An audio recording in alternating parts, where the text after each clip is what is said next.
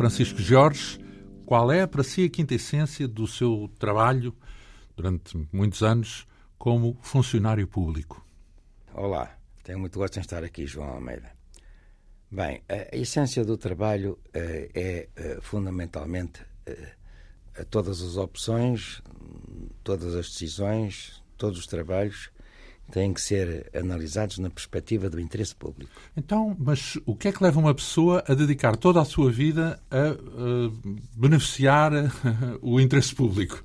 É uma questão de opção, de cultura, se quiser também, uh, em resultado de ter recebido os ensinamentos de meu pai e da família dele, portanto, um funcionário público, uh, um servidor público, como se diz em inglês, na expressão, enfim, traduzida a partir uh, do inglês, uh, tem toda a sua vida dedicada ao interesse público, no sentido não só de, das decisões do dia a dia que são tomadas, mas da, da própria carreira, uma carreira pública. É, é um funcionário público, isto é, está enquadrado pela administração pública ao serviço dos cidadãos que, no fundo, acabam por uh, ser, diria, os grandes proprietários da grande companhia que é a administração pública, porque, reparemos, uh, trata-se de uma grande sociedade que tem 10 milhões de acionistas. É uma experiência bastante rica, aquela que passou pelos seus muitos anos, décadas de servidor do tal, do tal serviço público. O nosso convidado, Francisco Jorge, nasceu em outubro de 1947, juntamente com o seu irmão gêmeo. Em criança, viveu em Captorica, em Lisboa, por cima de uma farmácia, já agora, e já que é uma área que tem a ver também com a saúde. É verdade. Ainda em criança, brincou na rua com pessoas que hoje todos conhecemos, com, por exemplo, Jorge Braga de Macedo, eh, há anos foi Ministro das Finanças num dos governos de Cavaco Silva, cruzou-se também com Marcelo Rebelo de Sousa, com Eduardo Barroso, eh, fez amizade com Jorge Sampaio e com o irmão, Daniel Sampaio, estudou no Liceu Pedro Nunes, mais tarde também no Valsacina, já agora estudou aí no Valsacina Filosofia e História com Avelino Cunhal, pai de Álvaro Cunhal. Eh, Francisco Jorge eh, tornou-se desde muito cedo também sócio da Juventude Musical Portuguesa, ouve e gosta de música clássica, assistia, por exemplo, aos concertos no Tivoli. Na adolescência conheceu de perto ainda pessoas como figuras públicas, hoje em dia, digamos assim, como Ferro Rodrigues, Vera Jardim, Maria de Belém, Jorge Coelho. Eh, já agora discutiu política também animadamente com Assunção Esteves, ainda que os dois estivessem em campos políticos diferentes. Em 66 eh, Francisco Jorge entrou no curso de medicina. Depois de licenciado, começou por exercer no Hospital de Santa Marta, chegou a frequentar a especialidade de medicina interna. Em 77 passou a integrar os quadros da Direção-Geral de Saúde, foi delegado de saúde no Conselho de Cuba. Em 1980 foi delegado da Organização Mundial de Saúde, primeiro no Congo Brazzaville e logo a seguir na Guiné-Bissau. Depois, eh, no início dos anos 80, eh, acabou por ter uma tarefa grande à escala global, enfrentou a SIDA em África, com sede em Harare, no Zimbábue. Depois voltou para Portugal como delegado de saúde, em Beja. A partir do ano 2000 passou para a Direção-Geral de Saúde, primeiro como subdiretor e depois, eh, a partir de 2005, como diretor até 2017. E foi nesse cargo que boa parte dos portugueses o conheceu. Hoje uh, é presidente da Cruz Vermelha Portuguesa. Antes de mais, o seu Jorge não é à portuguesa, é à inglesa. É, é à inglesa porque o meu pai é filho do inglês e por isso uh, nós uh, costumamos, por decisão do meu avô, que era casado com uma portuguesa que não falava a língua inglesa, ele decidiu então juntar as duas línguas, de forma que escrevemos da forma inglesa, George, mas pronunciamos uh, em português, George. Então é a forma correta de dizer não é Francisco George, mas sim não, seria, Francisco seria, George. Seria George. George. Mas, sublinho, é lido em português. A leitura literal. Neste período de infância, tenho registro numa biografia que publica no seu site, já que é tem um site. Quer nos dizer já agora qual é esse Portanto, site? O site chama-se Dossiê de Lutas e é, enfim, está, está, é pesquisado facilmente, acessível, através do www.franciscogeorges.pt não tem nada que saber. É possível perceber qual foi o seu percurso, nomeadamente a sua infância, no, em Captorica, as brincadeiras, o contacto lá está com a farmácia lá, lá embaixo, onde já podíamos, se calhar, a priori, antever algo na área da saúde, ou pelo menos o gosto por essas coisas. Uh, também, desde muito cedo, temos a noção de que há uma instrução, vá lá, política, ou um convívio com a política em sua casa. Uh, tinha um pai republicano, ainda que fosse um admirador da, da, da, do Reino Unido e da Rainha. É também. verdade. O meu avô inglês também. E eram também republicanos? Eram republicanos. Um, Nem um... todos os ingleses são adeptos monarcas. da monarquia. Um, e, e, portanto... Não, isto, desculpe, isto tem a ver com uma questão de representatividade, da, da importância que é dada uh, ao cidadão poder escolher o chefe de Estado e também poder ele próprio, se assim o entender, que tem condições para tal, ser candidato. Sim, ainda que a Inglaterra, que é uma monarquia, também é uma democracia e, portanto, também há hipótese de escolha é no poder executivo, não é? É uma democracia de tipo especial. Não é propriamente como na Europa eh, está longe de ser uma democracia verdadeiramente representativa. Pode Verdade. Reparar, sim, repara. E isso é uma coisa que se possa dizer do Reino Unido. Claro porque normalmente convencionamos o oposto, que é, não, aquilo é que não. é a sede da democracia na Europa. Isso é uma questão de, eh, diria, de imagem que não é totalmente verdadeira, porque trata-se, eh, sobretudo, de reconhecer que um partido pode ter 20, 25, eh, mais que 25% e não ter nenhum deputado. Porque, reparemos... Nunca fica em primeiro em nenhum... Isso, se ficar sempre em segundo, em círculo, não é? não é nunca eleito. Portanto, não é a mesma proporção que não, não, se verifica nos é, outros países? Não é proporcional. Um, é, é, círculo a círculo, se bem que também nos países onde há o outro método também Sim. se fala se deveria ou não haver uma, uma determinada quantidade de Sim, deputados é eleitos Por isso, círculo a círculo. Aqueles que defendem uh, os círculos uninominais depois fazem uma correção através uh, da uma eleição ponderação. do conjunto, uma ponderação através de um de um conjunto de deputados que são eleitos de forma representativa. Então, mas vem isto ao caso por causa do seu percurso, que desde muito cedo teve um convívio e uma análise de perto àquilo que se passava politicamente em Portugal. É verdade. Porque nasceu em 47, por exemplo, aos 11 anos, tivemos as eleições, a campanha Sim. de Humberto Delgado Participei. para as eleições. Então, Participei na, na campanha de Humberto Delgado a colocar umas tarjetas com cola nas vidraças das lojas, naturalmente a pedido uh, de meus irmãos mais velhos e uh, de meu pai. Portanto, nós percorríamos o bairro de Camtorique a colocar durante a noite, enfim, eu acompanhava meu irmão mais velho, que é oito anos mais velho que eu, a, a colocar umas tarjetas eh, assim, pequenas, tipo 6, 7 centímetros de altura por 4 centímetros de largura, eh, um pouco toscas, mas com cola, cola que era preciso, portanto, receber umidade para a favor ficar de Humberto fixada. Sempre Humberto Delgado. Então, e onde é que uh, aprendeu, ou com quem aprendeu esses primeiros conceitos de política? Tinha 11 anos, não é verdade? Em casa, em casa com meu, meus pais e minha mãe. A família da minha mãe, igualmente, foi muito martirizada pela, pela ditadura. Uh, um irmão de minha mãe esteve em Caxias muitos anos.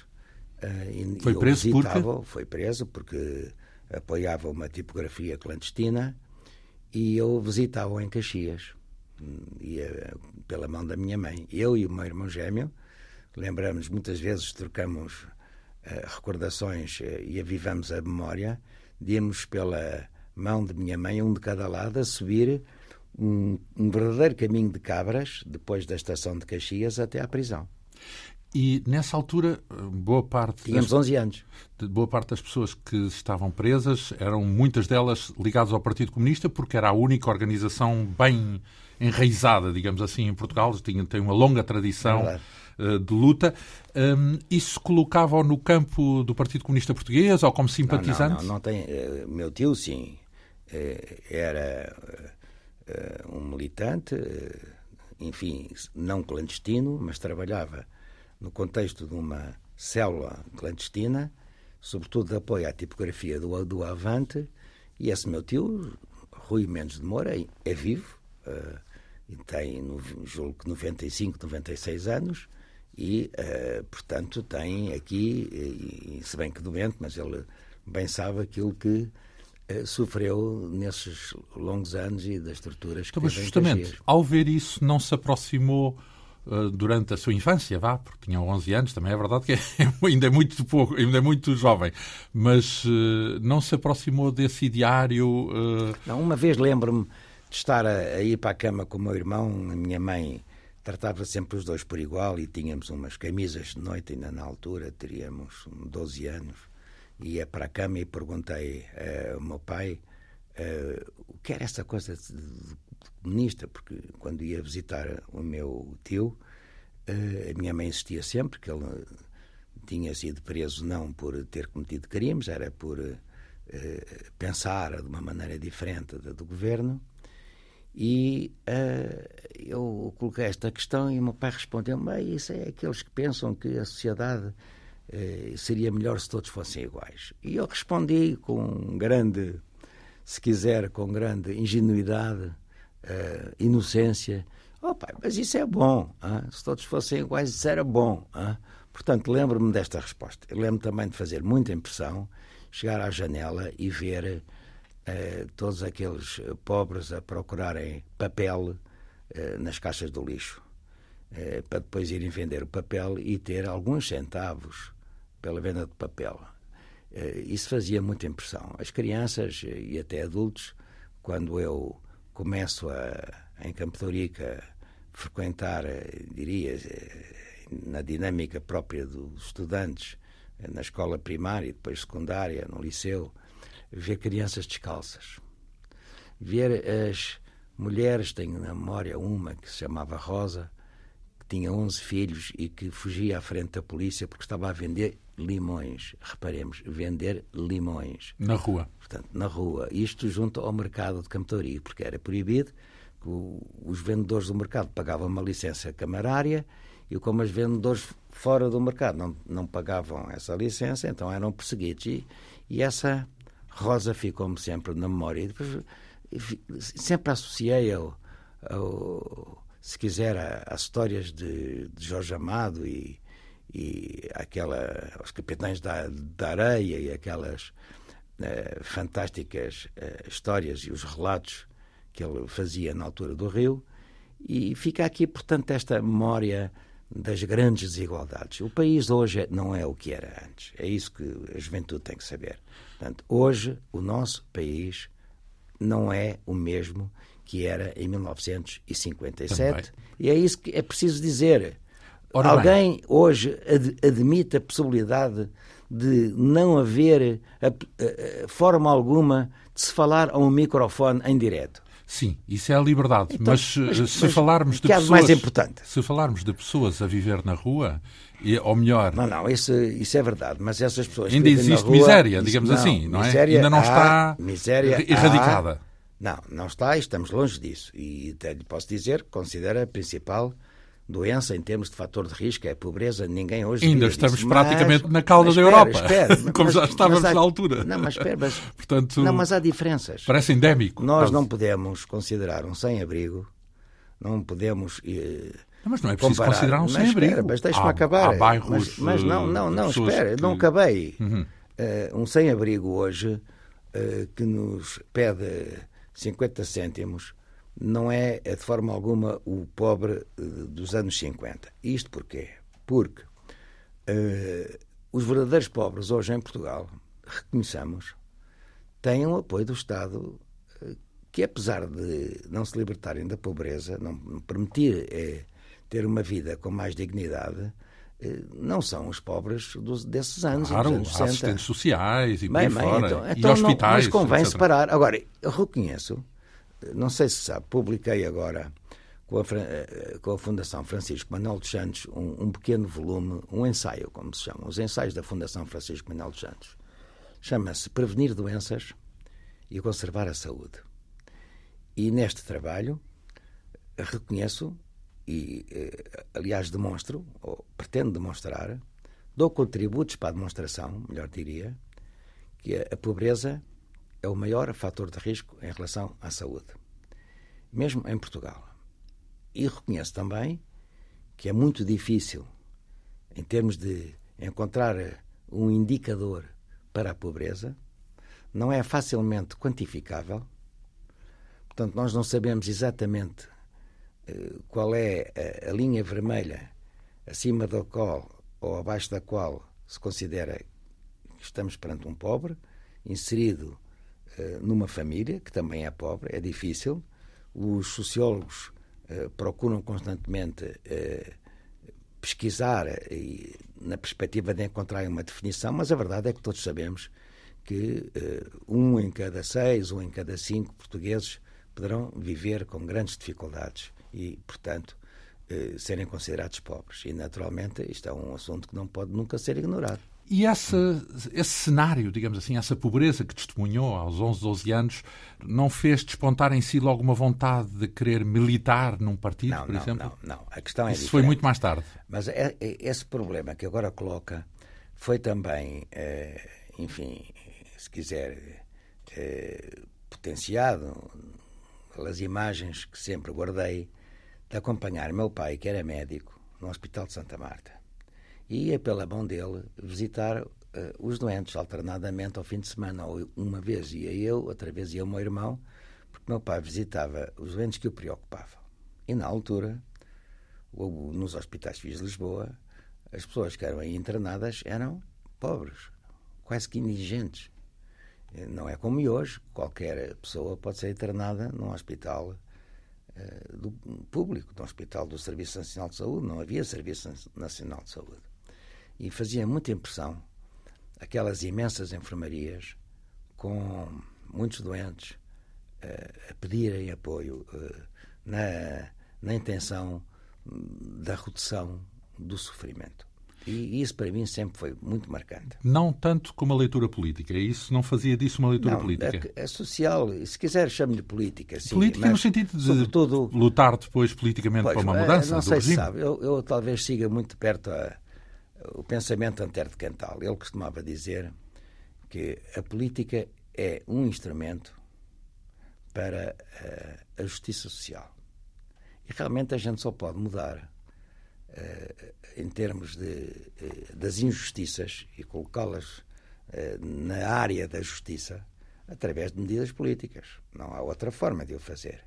Mas poderemos encarar este aspecto assim. Portanto, a, a, dimensão social e a constatação de tão grandes desigualdades em termos do gradiente que se estabelece o gap o fosso entre ricos e pobres era de tal maneira que só, uh, só alguém desprovido de, de senso é que não notava. Uh, eu, uma vez, lembro-me de estar numa bicicleta, também nessa idade, 11, 12 anos, nas ruas de Campo de Orique, ser parado por um polícia uh, que entendia que eu não devia andar de bicicleta na rua e outro polícia que o acompanhava, essa gente, disse: Não, não, esse não, porque esse é filho do doutor da Rua Coelho da Rocha, do doutor Carlos George, está a ver? Uhum. Portanto, uh, isto marca. Por falar nessa idade, em 1960, portanto tinha 13 anos, Álvaro Cunhal fugiu da prisão, ainda não era aluno de Avelino Cunhal. Era, era. Já nessa altura, aos era. 13 anos? E teve-lhe dizer uma coisa, e aliás escrevi já isto, fui eu que disse a, a, a, seu, a seu pai. É, que ele tinha disse. fugido. Exatamente. Uma então, coisa absolutamente espantosa. É? Como é que encarou essa, ou lá em casa, como é que foi encarada essa fuga de Álvaro Cunhal? Não, a questão foi esta, é que eh, há um determinado dia que chega a casa e meu pai informou-me que uh, o filho do meu professor de filosofia tinha fugido da cadeia, uh, da cadeia de Peniche, e que o tinha ouvido através, tinha ouvido uh, uma notícia sobre esta fuga, numa rádio eh, que se ouvia lá em casa em ondas curtas. Não preciso qual no estrangeiro, a rádio. é isso? Portanto, Julgo que era a Rádio Moscou, uhum. que era ouvida regularmente. Tanto que depois a antiga emissora nacional, que como sabe é antecessora da, da, das antenas 1, 2 e 3, uhum. cria um programa regular chamado Rádio Moscovo Não Fala a Verdade. Portanto, era uma rubrica diária da chamada emissora nacional. Para desmentir a Rádio Moscou. Eu até me lembro do seu locutor, chamado Ferreira da Costa. Uhum. Era um Ferreira da Costa que aparecia constantemente, diariamente, aos microfones da, da, da rádio. Se calhar é... era uma boa publicidade à Rádio Moscou. Ora bem, exatamente, mas é que era isso mesmo. Portanto, eles ocupavam-se de de desmentir o que a Rádio Moscou dizia. E, naturalmente, aqueles que desconfiavam de Salazar iam ouvir a Rádio Moscou. Claro. E o meu pai ouviu, na, num grande grunding, daqueles antigos que estão aqui agora expostos no vosso museu, uh, ouviu a notícia e disse-me, disse, olha, o, o, o, filho do teu professor fugiu da cadeia em Peniche numa, numa fuga espetacular.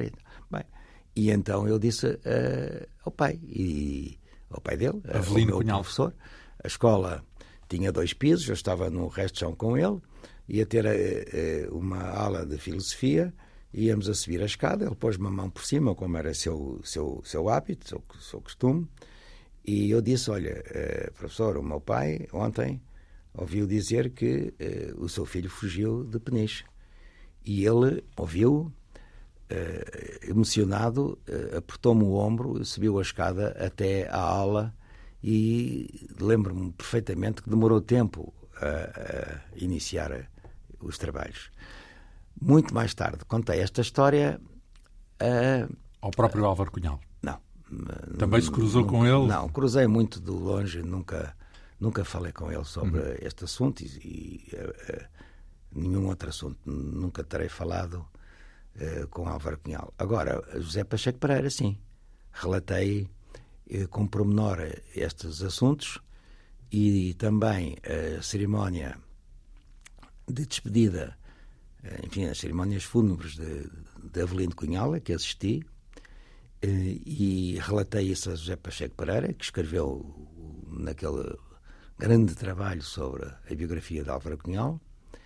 E, curiosamente, em homenagem à memória do meu professor, fui da Praça de Chile a pé em marcha, acompanhei uh, uh, os serviços de enterro de, a caminho do Alto São João, cortejo o cortejo fúnebre de Álvaro Cunhal. E há uma colega sua, aqui, da Antena 1, que me vê, que me reconhece, porque estava na Direção-Geral de Saúde e era conhecido, e ela perguntou-me aqui, por aqui, então, mas que faz aqui? E eu disse-lhe, olha, vim aqui exatamente ao mesmo sítio pelo pai, agora venho pelo filho. E estou convencido que ela não percebeu. Não, porque não sabia que se tinha cruzado não, com o pai sabia dele. Sabia lá ela que eu fui uma das cinco pessoas que acompanharam o enterro, diria, que aliás foi para uma vala comum. De Avelino Cunhal. De Avelino Cunhal. Isso significa também, uh, o, digamos, a descrição com que ele é encarado, apesar de ter sido uma pessoa relevante e importante mesmo não, para os seus alunos. Essa, é? Devo dizer que esse é um aspecto que eu não concordo. Não concordo, não é consigo, concordo consigo, mas não concordo com esta, esta se quiser, eh, estas formas de estar eh, dos dirigentes eh, do Partido Comunista. É verdade isso que está a dizer. Portanto, a figura de Álvaro Cunhal não, não tinha espaço durante os anos da pujança dele, não é? da sua grande liderança, porque todos reconhecem que ele é, ficou na história de Portugal como um, um, homem especial, não é? Tal como Mário Soares, se quiser, Sá Carneiro. Como são líder homens, político, no fundo. São homens especiais, hum. eh, tal como aconteceu no passado com os maçons da Primeira República, eh, Afonso Costa, Bernardino e Manuel da Riaga. Bem, são pessoas que marcaram a nossa história. Mas a verdade é que pouco se sabe da família. É o contrário, por exemplo, do que acontece em outras democracias, como a francesa, onde o presidente aparece constantemente com a, a sua mulher, ou na América, ou uh, as famílias uh, das monarquias uh, democráticas do norte da Europa. Portanto, cultivam muito a imagem da família. Ora, acontece que Álvaro Cunhal nunca terá simpatizado com a divulgação, com as homenagens a seu pai. Seu pai foi um grande homem de cultura, era uh, um jurista, um historiador, um filósofo, novelista, escritor de teatro uh, e pintor. Um pintor uh, neorrealista de, com grande com grande qualidade. Aliás, o filho também tinha esse toque Sim, especial da pintura. Posso lhe contar uma história que penso que nunca terei relatado a ninguém. Uma vez, quando casei, uh, meu sogro ofereceu-me uma tela que tinha comprado a seguir à guerra, em 1947, uh, eh, numa grande feira de exposição de leilão de quadros para ajudar a oposição em Portugal, em 1947. E meu sogro comprou uma tela em São, São Pedro de Sintra, das ceramistas, a venderem os seus barros. E foi o meu presente de casamento e que eu recebi. Mas entendi, quando Álvaro Cunhal veio em 1974, entendi que veio de Paris, tela, não é? Do exílio de Paris. Veio de Paris e entendi que, que ficava melhor nas mãos de, do filho Álvaro Cunhal. De questão de homenagem, se quiser, de, de, de respeito, de, pelas, pelas, pela vida de sacrifício que todos tiveram, o pai e ele, não é? E então uh, entreguei à secretária dele, uh, que conhecia de, do tempo e o modo, Alice Sena Lopes, entreguei-lhe essa, essa tela. Entreguei-lhe a tela e disse: Olha, eu não preciso de falar com ele, isto é, é dele, está assinado como A. Cunhal 47.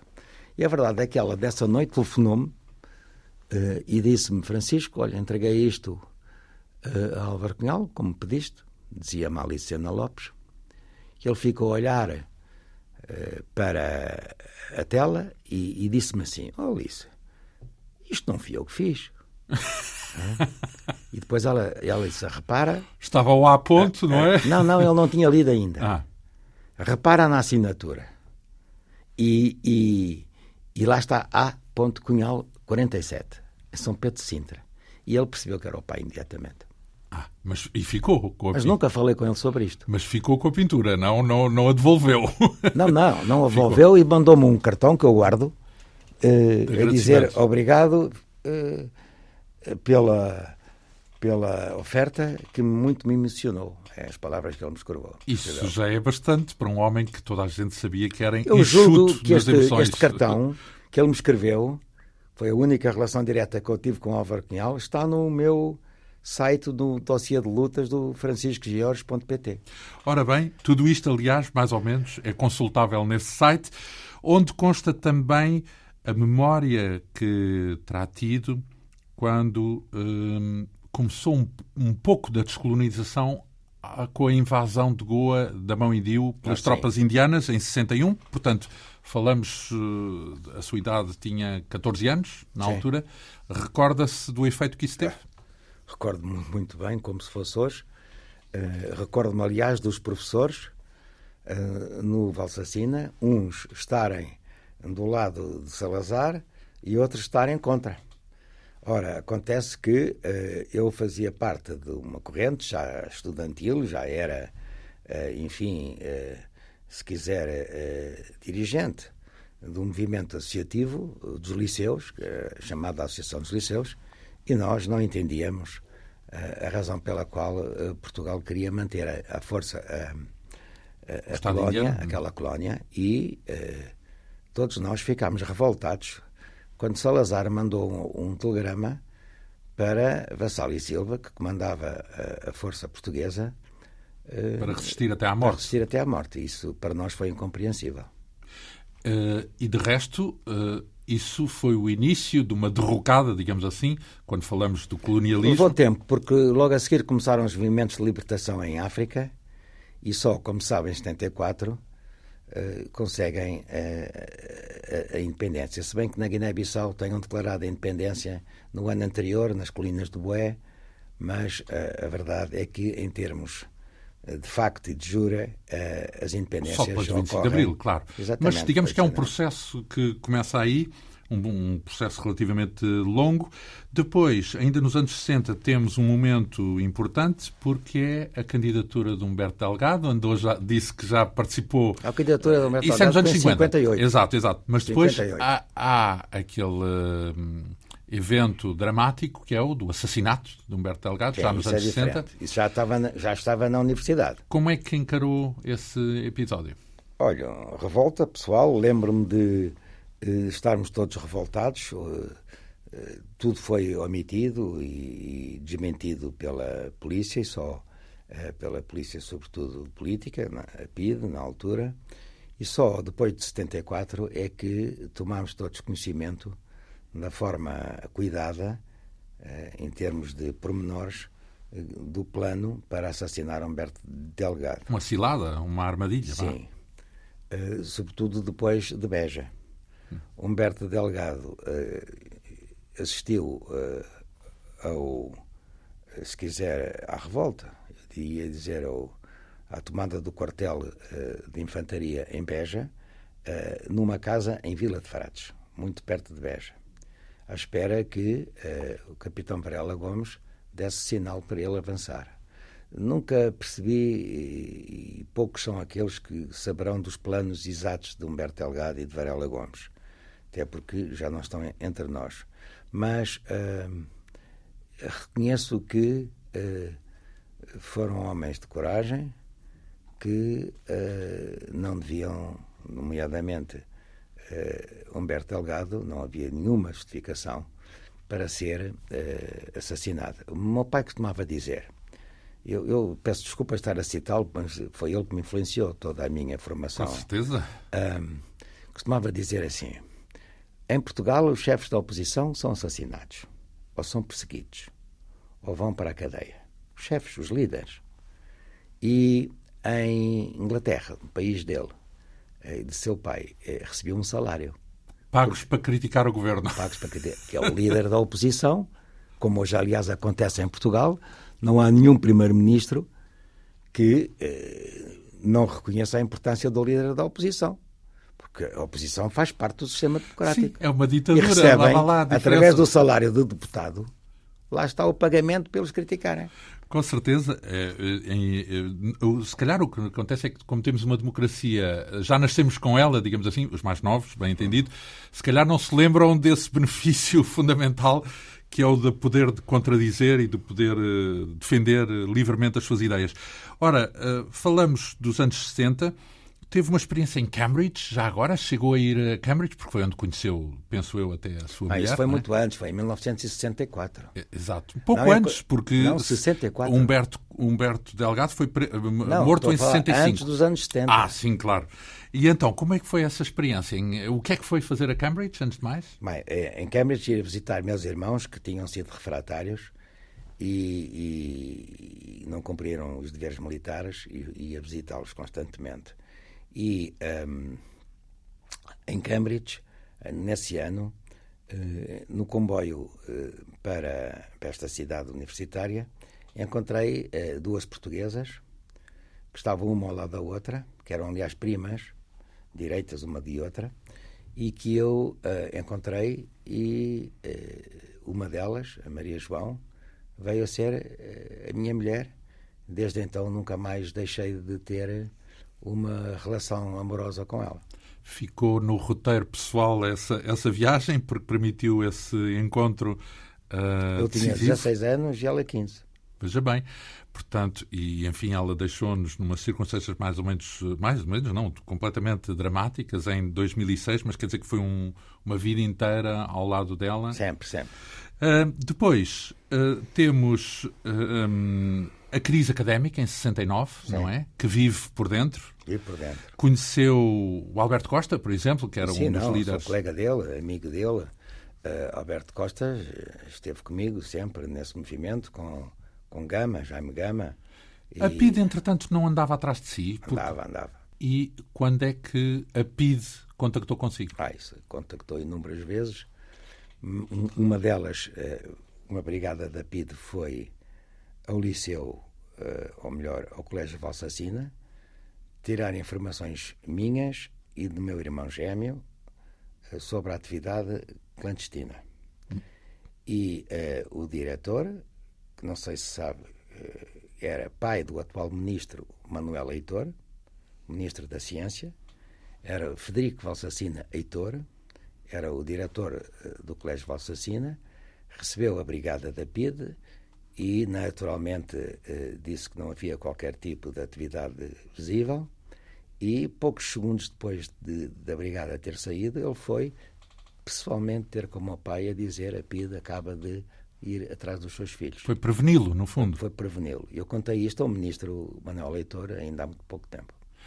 Uh, mas chegou a contactar também com a PIDE na própria PIDE em Caxias, é isso? Caxias. O que é que aconteceu? Não, aconteceu que tive uh, um, um, uma surpresa, fui surpreendido, uma surpresa no sentido negativo, Uh, e acabei por, uh, pouco antes do 25 de Abril, também ter estado em Caxias, mas é um assunto em que eu uh, nunca. Mas preso, detido, é isso? Sim, sim, sim. sim. Mas eu não, não falo Torturaram neste assunto. Não? não? Sim, claro que sim, todos nós. Torturar significa Torturar tortura do é sono? Uma, não. no meu caso, foi um, uma. Mas eu, eu, eu não gosto de falar sobre este assunto. Muito bem, mas seja como for, o que sobressai aqui é esse contacto em permanente confronto com o regime, não é? Com a ditadura. Com a ditadura.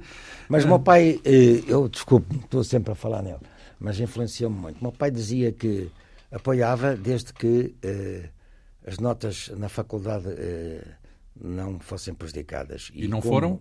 Nunca foram. Sempre acabei eh, eh, o curso de medicina sem nunca ter reprovado e sempre com notas distintas, portanto, ele é, punha-se na linha da, da frente, punha-se na linha da frente a apoiar-me. Depois, nesta parte mais ligado ao tal ambiente político, participou nos congressos da oposição democrática em Aveiro. Sim, sim. Foi importante essa participação? Admiro-me como é que sabe isso tudo. É verdade. É. Estive em Aveiro duas vezes, em dois congressos. Foi importante? Foi. Foi perceber que a, a oposição em Portugal estava desunida, e isso, para mim, foi uma, uma surpresa. Tínhamos ali uh, duas dimensões, se quiser, uh, na oposição uh, à ditadura e, e, fiquei, de certa forma, na altura, chocado. chocado. Uma, uma, corrente mais próxima do Partido Comunista? uma questão mais de, de confronto em termos de não participamos nas eleições, nós não acreditamos no sistema, e outros diziam eh, é preciso ir às urnas para a participação democrática. Os outros contrários diziam, mãe, se forem às urnas, nós estamos a, a pôr o selo de garantia na, na, farsa eleitoral. Portanto, havia sempre aqui uma grande Ora, acontece dualidade. Ah. Houve, houve mesmo eleições, houve Sim, uma, uma campanha. Vez, na outra não. A campanha da, da CDE, em 69, e uh, sei que foi perseguido, chegou a ser perseguido por uma brigada da Legião. É Quero descontar como é que isso aconteceu. Foi, eu, foi uma brigada da Legião que nos perseguiu e que uh, tivemos que fugir uh, num carro que estava em nome do meu pai e abandonei o carro e quando cheguei, eram três, quatro da manhã, fui acordá-lo e disse que o carro tinha sido roubado. para tá ele declarar o, o roubo à polícia, assim fez. Eu sei que teve a ajuda, inclusive, de uma figura que os portugueses conheceram tanto no teatro como na televisão, que foi o Nicolau Breiner. Sim, exatamente, ajudou. Como é que ele Porque... aparece nessa equação? Não, aparece que na Avenida da Liberdade, pelas 3, 4 da manhã, Nicolau Breiner ia a sair, seguramente, o Parque Meyer, encontramos junto ao Tivoli, ele apercebe-se da da presença da Legião naqueles carros fortes típicos com ripas de madeira, ripas de madeira envernizada, com uma cor garná escura.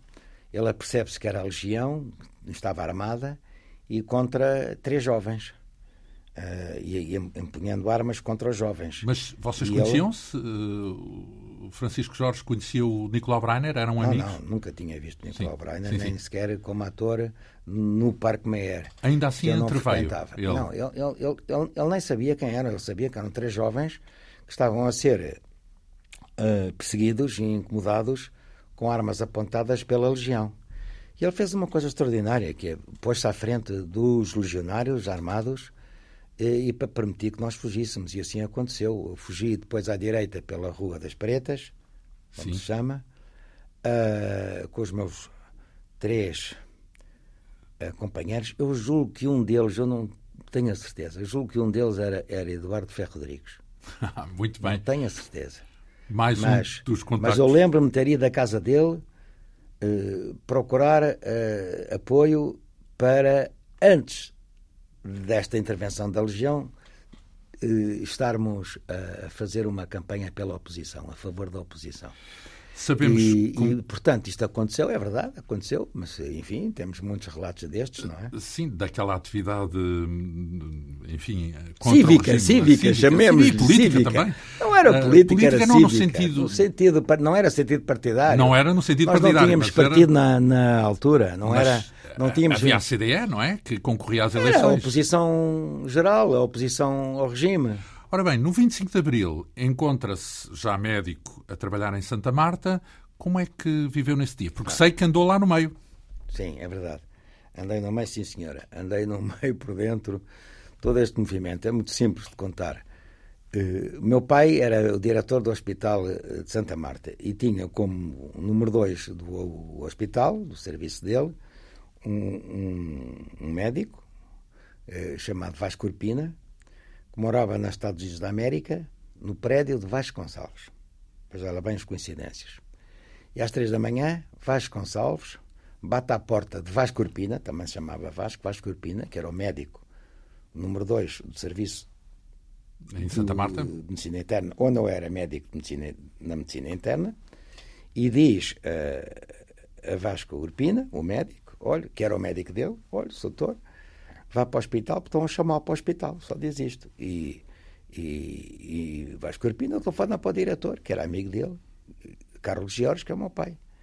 E o meu pai recebe a chamada e diz, olha, uh, estão a dizer para ir para o hospital. E o meu pai telefona-me a essa hora, logo a seguir, uh, e diz-me, olha, uh, Francisco, vem comigo para o hospital, que estão-nos a chamar porque há médicos necessários nos hospitais, o posto de comando de uma revolução que ele ainda não sabia exatamente do que é que se tratava, estão a chamar os médicos para os hospitais, nós temos que ir mesmo. Portanto, passa aí, vou-te buscar, tu desces e vamos para Santa Marta. E assim fomos. E assim fomos. Acontece que eram quatro, quatro e meia da manhã, cinco, uh, e eu não resisti, portanto não tinha havido tiroteio, não havia feridos, estávamos todos de prevenção. Uh, assinámos uma, uma a presença naquelas horas, e eu, quando Salgueiro Maia sai da Praça do Comércio e vai para o Carmo, ouvindo pelas rádios a emissão FM, as ondas curtas e aquele sistema do Charlie e do Hotel. Papa Charlie. E tal, é? Bem, então resolvi, por conta própria, sem dizer a ninguém, fui para o Carmo. E terei dito disso, lembro-me agora, disse ao Eduardo Barroso que estava comigo em Santa Marta, que eu ia sair, uh, e se alguém perguntasse para mim, estaria por ali, uh, mas fui para o Carmo. Eu julgo que ele também foi depois. E passou no Carmo, uh, testemunhou todo Não, aquele episódio? Tudo, tudo. Ficou tudo. lá até ao fim, portanto, Fiquei digamos lá. assim. Impressionou-me muito. Hoje, quando passo lá, impressiona-me a, a, dimensão tão pequena do, da praça. Mas vi os GNRs, que não são GNRs de hoje, sublinho, não é? Hum, GNRs, claro os agentes, os, as forças da GNR, da Guarda Nacional Republicana de hoje, não têm nada a ver com 74, claro. são, são coisas completamente diferentes, mas são instituições foi, diferentes. Na altura bem, era o quartel bem, onde se tinha refugiado. Não, não, não, eu estou a falar do, da, não, sim, me espere, mas eu estou a falar do, dos agentes da GNR que estavam deitados de barriga para baixo com uma espingarda apontada para uh, o quartel do Carmo. Uhum. Mas a multidão que uh, enchia por completo esse quartel, uh, impedia naturalmente esses agentes de dispararem quando eles tinham ordens para disparar para afastar as pessoas, porque o receio dos defensores de Marcelo Catano era que a multidão entrasse no quartel e que. O inchaço, não é? Exatamente. Ora bem, e, e, eu naturalmente percebo perfeitamente esse cuidado que a GNR teve eh, não concordaria de forma alguma com uma atitude dessas, mas assisti como espectador, não fui ator. assisti. Viu, por exemplo, quando retiraram Sim, claro. uh, no Chaimite? Tudo. Lembra-se do Sousa Tavares a falar Muito com o bem. megafone? Foi aí que eu conheci. Uh, julgo que uns dias. Uh, isso. Julgo que ele voltou a fazer uns dias depois o mesmo em Santa Apolónia na chegada de Mário Soares. Mário Soares. Lembro dele Portanto, ter Francisco subido, Sousa depois também estava lá para receber. Uhum. Pai, pai, documentadora, Miguel Sousa Tavares. Miguel Sousa Tavares. Lembro-me de Francisco Sousa Tavares ter estado em cima da árvore e depois em Santa Apolónia, terá sido no dia 27, penso eu, a receber Mário Soares, ter também subido a um escadote com um megafone a falar à- pequena multidão que estava, pequena no sentido de dentro do, de Santa Apolónia. Encher Porque- Santa Apolónia. porque- Sim, não, mas digo mesmo aquela parte do cais. Sim, sim. Eh, e a grande multidão estava fora. Eh, Estava em frente, em frente eh, a Santa Apolónia, à varanda de Santa Apolónia, onde, aliás, depois Mário Soares faz um- uma primeira declaração. Ora bem, eh, a sua vida, apesar de conhecer muito perto todas essas personalidades, não foi tanto na área da política, Não, não, portanto não. nunca teve cargo no partido. Nem sei, foi alguma vez militante também? Não. Não, essas questões eu nunca publicito, mas não fui, nunca publicito, mas nunca tive cargo absolutamente nenhum em termos de responsabilidade. Terei feito eh, ações conscientes de apoio, eh, eh, relembro a questão do meu tio, mas esses assuntos para mim não. Não dentro de um não- partido. Nunca serão Eh, revelados. Porque, eh, antes de mais, eh, o, o trabalho que teve e que o, digamos, distinguiu aos olhos do- da- opinião pública portuguesa foi na área da saúde, porque depois foi delegado de saúde, foi delegado da Organização Mundial de Saúde, também fora, portanto, na Guiné-Bissau. foi como, como funcionário público internacional. Mas eu insisto, as questões eh, da saúde, da medicina, do seu exercício, sempre as distingui eh, da, Da política, claro. Eu, quando estava na Direção-Geral da Saúde, como diretor-geral, costumava dizer que o- um diretor-geral da saúde tem que ser como um, um embaixador ou como um general. Não Isto tem é, partido, no não fundo, pode não é? ter, não Claro. pode é dar a entender que tem. No exercício das funções Claro. de diretor-geral de saúde ou de presidente da Cruz Vermelha Portuguesa. Exerceu como diretor-geral da saúde de 2005 a 2017. O, o que é que pode distinguir de mais interessante e, ao mesmo tempo, as maiores dificuldades que encontrou enquanto foi. Não, o mais interessante foi ter eh, reduzido a dimensão da equipa da Direção-Geral da Saúde, quando comecei eram 320 e acabámos com 160 Isso foi funcionários. interessante? Em que Foi sentido? Porque melhorámos o trabalho e aumentámos a produção. Mais com menos, digamos assim. Muito, muito bem, incomparável. Nós introduzimos eh, uma Direção-Geral de Saúde digital e o objetivo era eh, fazer eh, a DGS digital. A tal ponto isto foi levado a sério que até os próprios certificados de óbito, que eram papéis que estavam nos balcões das. das Delegações? Não, não. Sim. Nos balcões das agências funerárias. Ah. Um papel de certificado de óbito para, que depois levavam ao médico para assinar, eh, para eh, eh, certificar o óbito em si, Uhum. não é? Certificá-lo, verificar e certificá-lo. Tudo isso hoje é tudo eletrónico, é tudo digital. Não há papéis. em- em- no nascimento não há papéis. Na certificação médica do óbito não há papéis. Tudo simplificado, digamos Não é assim. simplificado, é digitalizado. Que é simplificado? O objetivo é simplificar, certo? Ou é o quê? Os mais idosos não, não terão Essa não terão a sua opinião, não terão a sua opinião, mas a verdade é que eh, foi é tudo, tudo, tudo isto foi, foi obrigatório. Nós passámos de 320 funcionários para aumentar a produção com 160 e, e isto é um problema que os sociólogos têm que têm que analisar. Uhum. Estudar, certamente.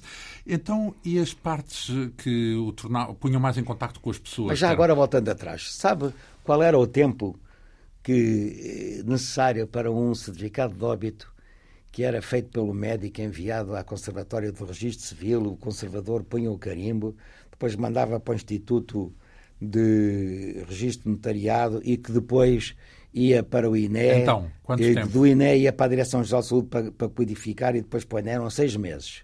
E agora não devem chegar a 6 milésimos de segundo, é instantâneo. É instantâneo, muito bem. É importante essas partes, mas então e o reverso? Ou seja, as pessoas conhecem-no muito porque dava a cara cada vez que havia uma epidemia, gripes, eh, Sim. a sida, Sim. a ébola, por aí fora. Porquê? Porque não há epidemias que se possam combater em regime de, como nós dizemos, underground, de metropolitano, debaixo da terra. Esse foi um erro que inicialmente foi feito em Portugal no que respeita à SIDA. O que é, que é isso, debaixo da terra? Em que sentido? No sentido metropolitano, que corre debaixo da terra, que ninguém vê. Não, as epidemias combatem-se com grande visibilidade, com comunicação convincente, coerente, eh, diria convergente, rápida, então, sem demoras é... e sem autorizações. O que é que gostaria de ter visto correr melhor? Aquela parte que considera menos conseguida? Eu não acho que tenha havido nada menos Tudo conseguido. foi bem. Se Tudo quiser uh, menos conseguido, poderá, enfim, ser apontada a incompreensão de alguns. Em relação ao trabalho que iam desenvolvendo? Olha, isso? o professor Arnaldo Sampaio, que foi meu antecessor, e era o diretor-geral em 74, tem eh, um dossiê que foi encontrado depois de ele morrer que se chama Dossiê de Lutas e Incompreensões. E eu guardei o, o dossiê de lutas para o nome do, do site que tenho. Deixei as incompreensões. Por alguma razão foi. Mas há sempre incompreensões. Não, sobretudo é uma tarefa extremamente difícil e complexa porque lidamos não apenas com os técnicos e quatro meia dúzia de pessoas, mas sim com o público em geral, não é? Com as pessoas. Não, porque é preciso tomar uma decisão, antes de mais nada, entre pares. Sim. Olha, a última decisão que não tive apoio dos meus pares foi sobre a utilização da vacina contra a hepatite A na crise da epidemia entre eh, eh, pessoas que praticam sexo, homens com homens. Certo? Uhum. Bem. Era preciso utilizar a vacina que havia em Portugal, que era pouca, em lugar de ir para os viajantes de Angola, para estes, para impedir que a epidemia uh, ultrapassasse esta, esta, esta diria, este, este grupo, esta uhum. comunidade. Bem. E todos os meus colegas, as sociedades científicas, todos eles disseram que não, que era preciso continuar a vacinar uh, quem fosse viajar para Angola. E eu disse: olha, vocês uh, decidem uh, nesse sentido, eu vou decidir pelo contrário, porque depois a responsabilidade não é vossa, é minha. E, e o ministro telefonou-me, posso dizer, o ministro Sim. Adalberto. Então, mas como é e tal? Oh, oh, Adalberto, mas se quiseres, ficas com esta responsabilidade. Porque se for eu, é assim, não há hipótese nenhuma de não ser assim. E como é que foi feito? Foi, foi na feito, mesma implementado? Foi feito pela decisão do Diretor-Geral da Saúde, que tem a responsabilidade perante a população de tomar essas decisões. Não é, naturalmente, o Presidente da Sociedade Científica de, de Infecciologia ou, ou, ou, ou, desta ou daquela disciplina que, que pode assumir, assumir essa, essa responsabilidade. responsabilidade. E terá sido um dos muitos momentos que uh, preencheu a sua carreira por acaso não falámos, se calhar deixo esta última questão que me parece relevante também. Como é que tem sido a sua experiência à frente da Cruz Vermelha Portuguesa? Fantástica. Em que sentido? Em sentido de orgulho na equipa de voluntários, nas delegações, no trabalho que desenvolvem. É, é bom estar com a Cruz Vermelha e é bom uh, saber que este trabalho é apoiado apoiado por, em que sentido? Pelas pessoas em geral? Pelos, uh, se quiser, pelos voluntários todos, pelas delegações, pela comunidade em geral. Tenho tido sinais nesse sentido. Diria que tenho orgulho naquilo que a Cruz Vermelha está a fazer e não naquilo que eu faço. Mas eu quero dizer uma coisa. Há alguns que dizem que se queixam de protagonismo. Não há forma nenhuma de se apoiar a Cruz Vermelha e de apoiar quem precisa sem protagonismo. Em que sentido? Em que sentido? Dar a cara, ser filmado, de aparecer.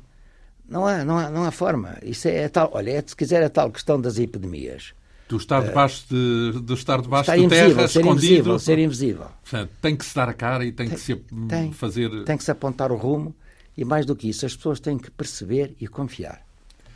E, e não confiam no homem invisível.